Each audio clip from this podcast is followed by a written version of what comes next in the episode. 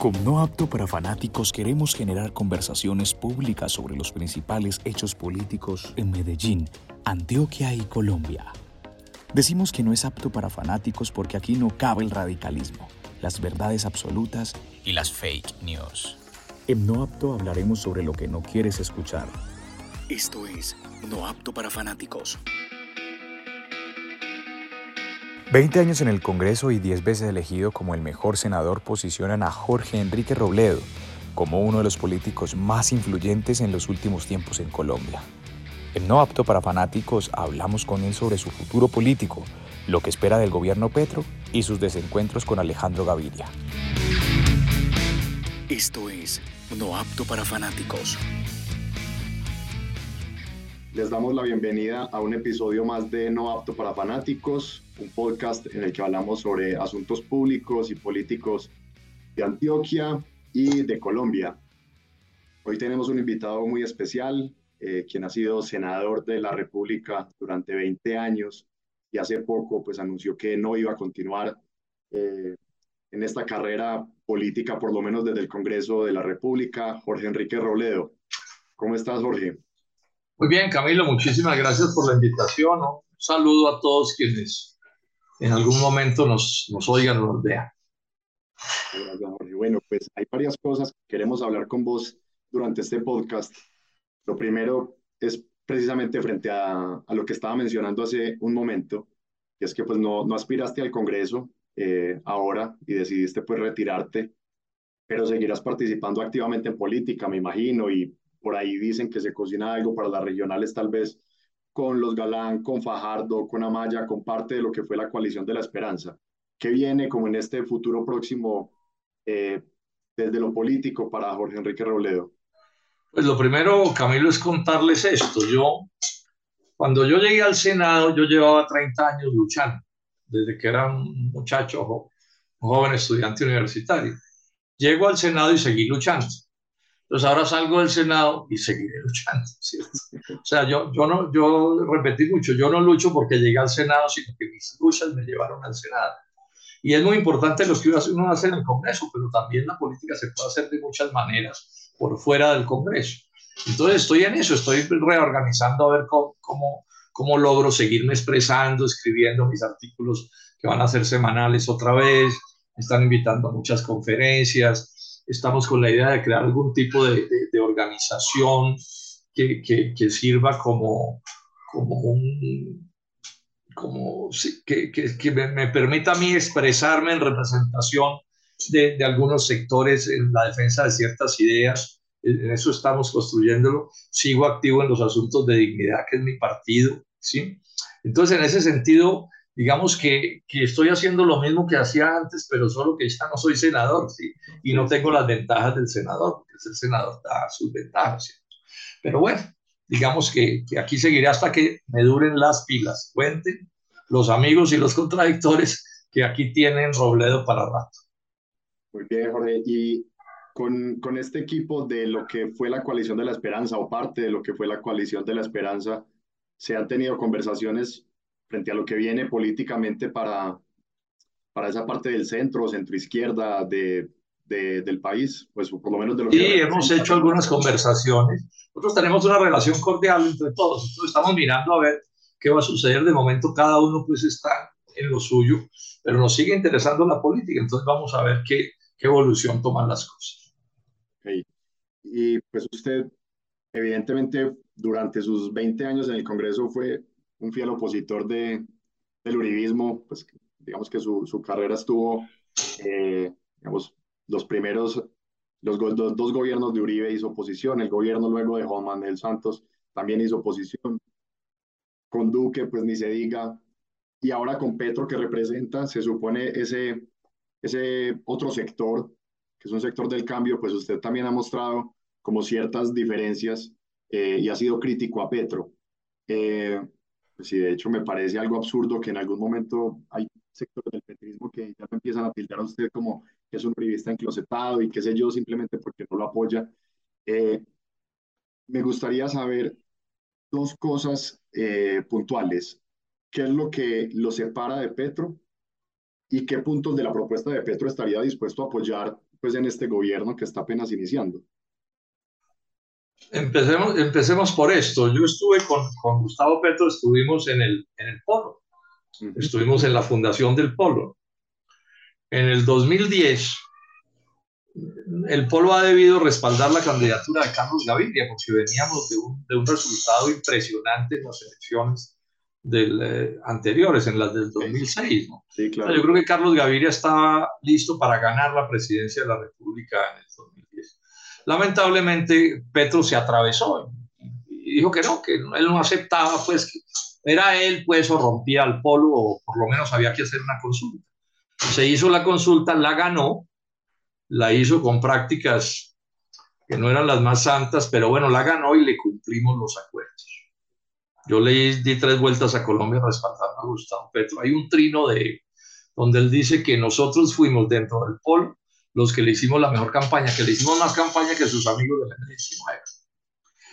El resultado es eh, muy malo. Él desapareció la mitad de los votos que había sacado Carlos Gaviria.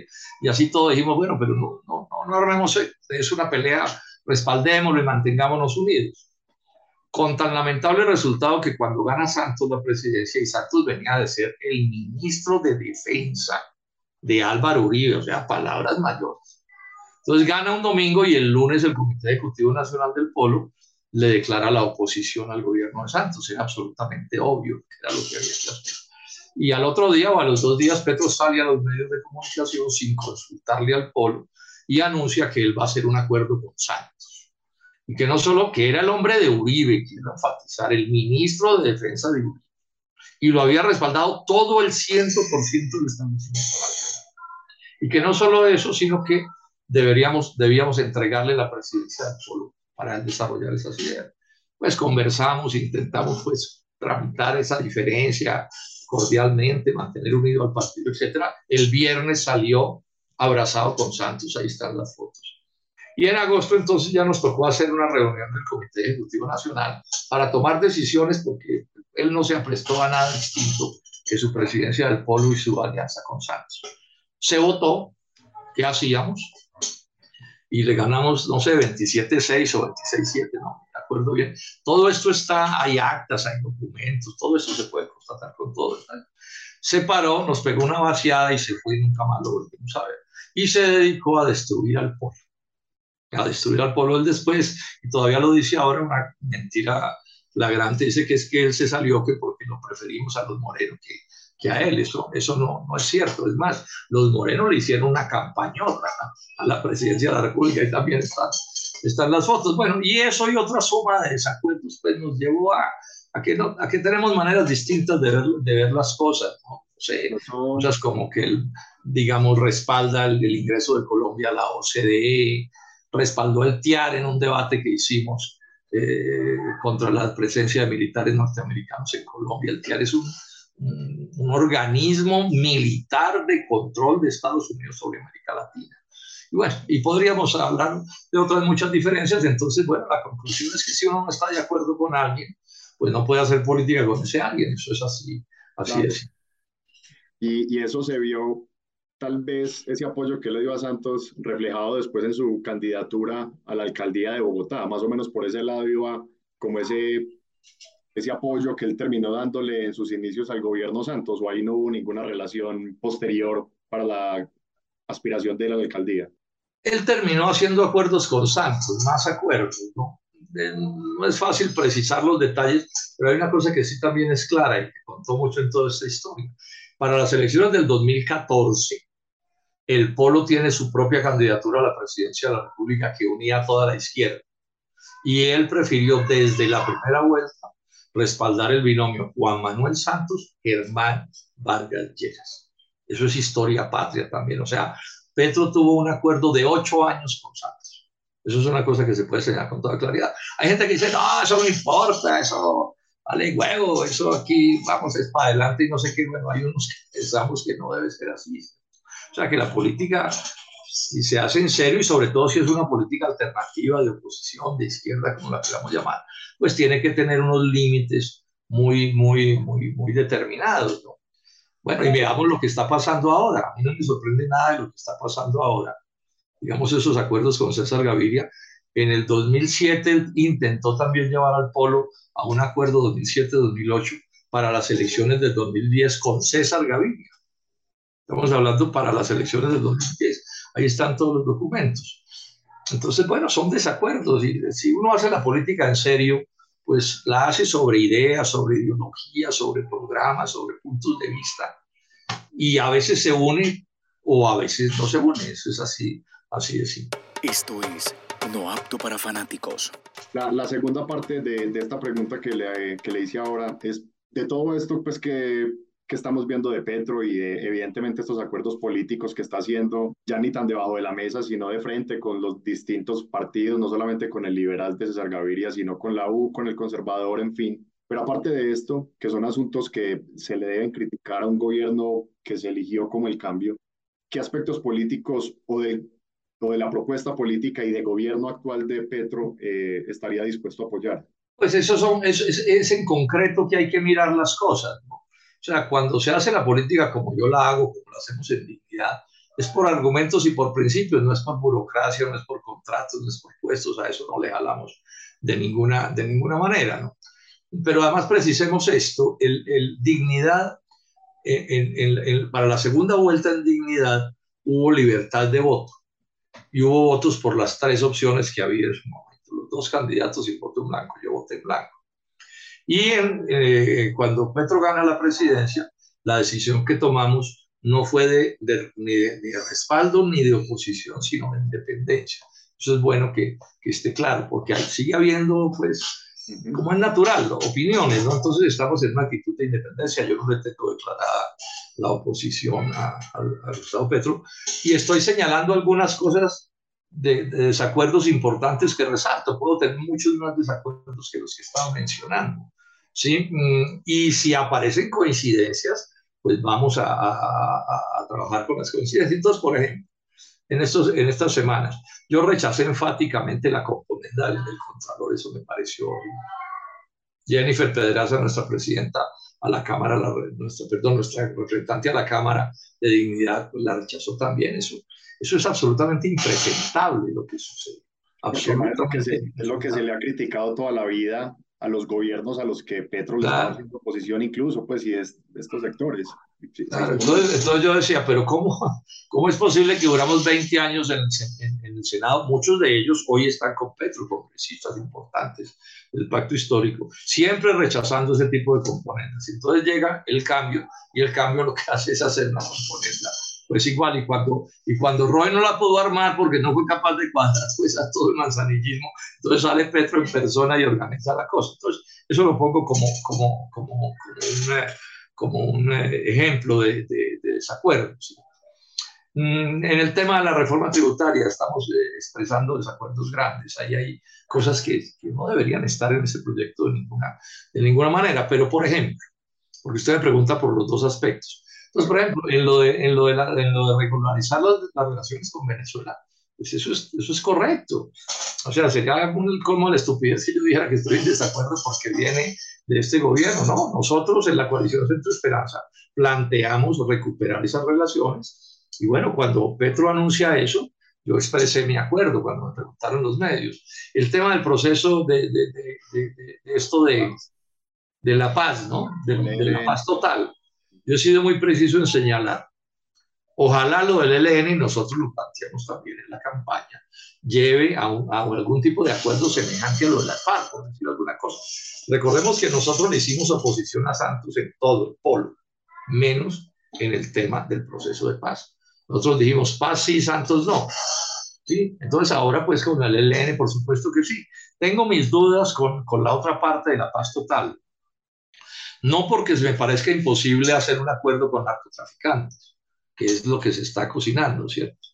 Mm, y, yo en general soy amigo de que los conflictos, en vez de resolverse a balas, se resuelvan pues eh, negociando. Pero, pero tengo esta preocupación, Camilo le ha estado planteando, es que, ese, es que detrás de esa, de esa corrupción de la, del narcotráfico, pues lo que hay es un negocio de 10, 11 mil millones de dólares pues yo puedo hasta entender que hagan un acuerdo con los actuales narcotraficantes y que los desarmen y vamos a, suponer que compren. O sea, que el acuerdo sea, digamos, salga bien, ¿cierto? Pero sí me hago una pregunta, ¿cuánto se demora en ser reemplazados esos narcotraficantes por otros iguales o peores? Porque es que, el es que hay un negocio de 10 mil millones de dólares. Ahí. Entonces ahí yo digo, bueno, o sea, me cuesta, pues, o sea, de, todos modos, pues no estoy declarando la guerra, mucho menos a eso, pero sí hago la anotación, miro con objetividad el, el, el, el asunto, ¿no? Habría, y esa es la actitud frente a cada cosa. Habría que empezar a pensar casi en la, en la legalización de las drogas antes de pensar en una paz total, porque pues si, si, hay un proceso previo, pues va a ser difícil que... Mientras el narcotráfico mientras, el, el, el, mientras sea ilegal toda esta cosa, ¿cierto? ¿Sí? Eso, eso no tiene arreglo. Es una cosa que está, precisamente en estos días, no sé, mañana, pasado mañana, vamos a publicar un video sobre eso, en alguna reunión en la que estuve de, de, la, de, la, de, la, de la Comisión de la Verdad y, y, y, señalé eso. Ahora, lo que pasa es que ese es un tema que ningún gobierno puede resolverlo solo, porque eso es una cosa que los gringos la controlan, además es su gran negocio. La, la mayoría de los colombianos, por ejemplo, no saben que el Plan Colombia, que fue la gran estrategia de, de Estados Unidos que le impuso a Colombia sobre el tema del, del, del, narcotráfico, el primer punto, Camilo, del Plan Colombia, ¿sabe qué es? La obligatoriedad para Colombia de hacer un TLC con Estados Unidos. Estados Unidos, claro. Y no solo eso, sino que nos impusieron convertir el Plan Colombia en una carta de intención con el Fondo Monetario Internacional. O sea, en ese gobierno de Pastrana, el Plan Colombia se convirtió en un documento oficial entre Colombia y el Fondo Monetario Internacional. Entonces, la dificultad que hay para arreglar esto no es que no se entienda, sino que es que, bueno, no es un mal negocio un TLC con Estados Unidos, pues para ellos, ¿no? para los gringos. Y eso no lo, eh, en buena medida nos lo imponen por cuenta del pretexto de la lucha contra el narcotráfico. Claro, pues sí, y, digamos que si nos ponemos a hablar del TLC, posiblemente se, se, nos van aquí horas conversando pues alrededor de, de, de, los beneficios que pueda traer desde ciertos puntos de vista y también de, de, las cosas negativas que pueda traer para la economía del país y de las cuales usted ha sido pues como un crítico durante varios años. Eh, hay un asunto que a mí siempre me llamó mucho la atención dentro de la coalición de la esperanza eh, en estas pasadas elecciones y que me ponen a pensar un poco de manera más amplia como en los acuerdos políticos que se deben hacer para, para llegar a algún fin, ¿cierto? Eh, y en la coalición veíamos que no había eh, una sinergia eh, real entre todas las personas que, pues, estuvieron ahí dentro de, de, la coalición. ¿Hasta qué punto se deben eh, aceptar acuerdos en la política? porque sabemos que no es difícil encontrar personas con las que se piense exactamente igual para construir un proyecto político pues mucho más grande y poderoso, pero hasta qué punto es importante ceder como en esas eh, planteamientos y en las ideologías que se tienen para poder construir un proyecto más grande. Pues Camilo, digamos, primero, primero digamos esto en política, en general en todas las políticas, de todos los orígenes, los acuerdos son parte de la política, los acuerdos y los desacuerdos, ¿cierto? Eso, eso, eso no hay que ponerle misterio, ¿sí? Ya el problema es con qué criterios, con qué fines, etcétera, usted hace los acuerdos y ahí es donde aparece la diferencia. Entonces la idea de, de crear ese proyecto que, que, terminó llamándose la coalición Centro Esperanza, era una idea correcta. Y lo empezamos a promover y las cosas, e, ese era el camino.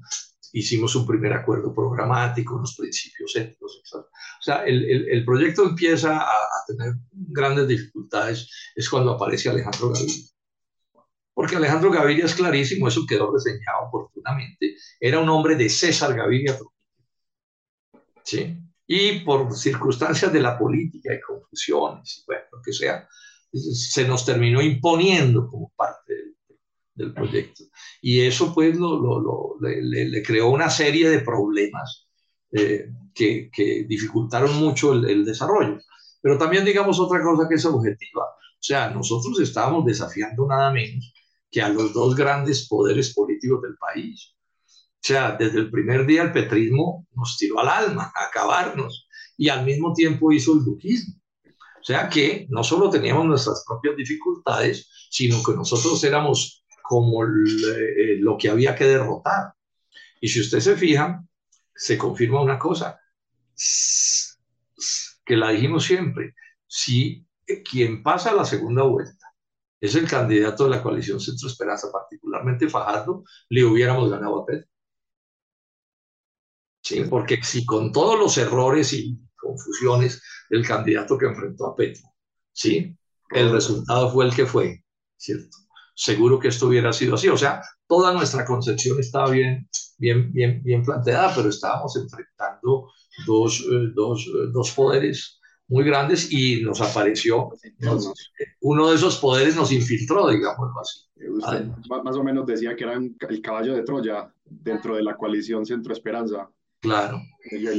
el gobierno. Alejandro Gaviria y, y, genio y figura hasta la sepultura, entonces qué triste, ¿cierto? Ya tiene toda la familia acomodada y todo, ¿sí? Y en nombre del cambio y no sé qué cosas, es que este es un país definitivamente donde las desvergüenzas son la norma, pero además con el aplauso de una gran parte de los medios de comunicación. ¿Usted se acuerda cuando aparecieron las controversias con este personaje? Que los medios, pero ¿cómo? Si es que la política se hace así, eso es uniéndose con todo el mundo, ¿cierto? Sí. Entonces nosotros haciendo esfuerzos por mantener posiciones de principios, ¿sí? de, convicciones, de, de principios, y, y, la gavilla, digamos, duquista, santista y todo lo demás que había ahí, a imponernos que las cosas tenían que ser como ellos pensaban. Para cerrar, Jorge, eh, tal vez ¿Qué reflexiones ha tenido después de lo que fue esta campaña presidencial en la que los resultados evidentemente no fueron los esperados por la coalición Centro Esperanza? Más allá de esos factores externos, de lo que el uribismo y, y el duquismo atacaron a la coalición y también el petrismo desde el otro lado, ¿Qué reflexiones al interior le quedan a usted frente a los errores que se cometieron? Porque eso siempre debe existir, pues como una reflexión frente a lo que pasó y qué se debe corregir de cara al futuro pues, para que la coalición o, esto que se quiere conformar pues tenga algún, alguna posibilidad tal vez para las regionales y para las presidenciales dentro de cuatro años. Hubo dificultades, por ejemplo, de coordinación, ¿no? de, de, cómo lograr centralizar más las decisiones, ¿no? porque entonces como todo se resolvía por consenso, se volvió muy difícil ser oportunos y movernos como nos deberíamos como deberíamos mover. Se está oyendo mucho el ruido de aquí, ¿cierto? ¿No? ¿Hay problema? Hay problema. Eh, entonces, por ejemplo, sobre eso pues tenemos una visión autocrítica, ¿cierto? El, tema de la selección, ¿no? Digamos, o sea, ahí se volvía, en, en, cualquier proyecto de unidad también hay que definir linderos con claridad, porque si no el proyecto se descaracteriza. Y eso en parte nos, eso en parte nos, nos, eh, nos, nos sucedió, ¿cierto? Mm, como era una competencia entre varios, entonces era muy difícil también, digamos, eh, jugar la política con más, eh, con más, ¿cómo se dice?, con más oportunidad. Bueno, nosotros hemos mirado entre nosotros y somos conscientes de que hubo un montón de cosas que, que, no salieron. Sin embargo, seguimos diciendo, la idea era correcta. Eso era lo que necesitaba el país. Sí, pero bueno, no, no, no, o sea, no fuimos capaces de armar las cosas como había que armarlas pero sin embargo, yo me siento orgulloso de haber estado en ese proyecto. Es un proyecto serio, un proyecto en beneficio del país, un proyecto que, que nunca se prestó a trapisondas, ni a maniobras, ni a trampas, ni a corruptelas, ni a cosas de, de, ese corte. El programa era un buen programa. Sí, o sea que ahí hay unas enseñanzas importantes. Bueno, Jorge, no, muchas gracias por esta conversación. Creo que tenemos los puntos que queríamos. Esperamos, o por lo menos de mi parte, que, siga activo en la política, porque pues usted ha sido un hombre muy importante en, en, la política de este país en los últimos años y, y, yo creo que quienes esperamos lo mejor pues del gobierno Petro, pues yo creo que tenemos que ser los primeros críticos también frente a lo que está haciendo, porque pues de eso se trata, no, no podemos juzgarlo eh, más blandito simplemente porque tenga el título del cambio. Yo creo que al contrario, hay que ser más críticos con lo que está sucediendo y con lo que se está planteando hasta ahora pues, en estos primeros días de gobierno. Estoy repitiendo mucho una frase que creo que nos sirve en este momento en todos los momentos. Hay que tomar la verdad de los hechos.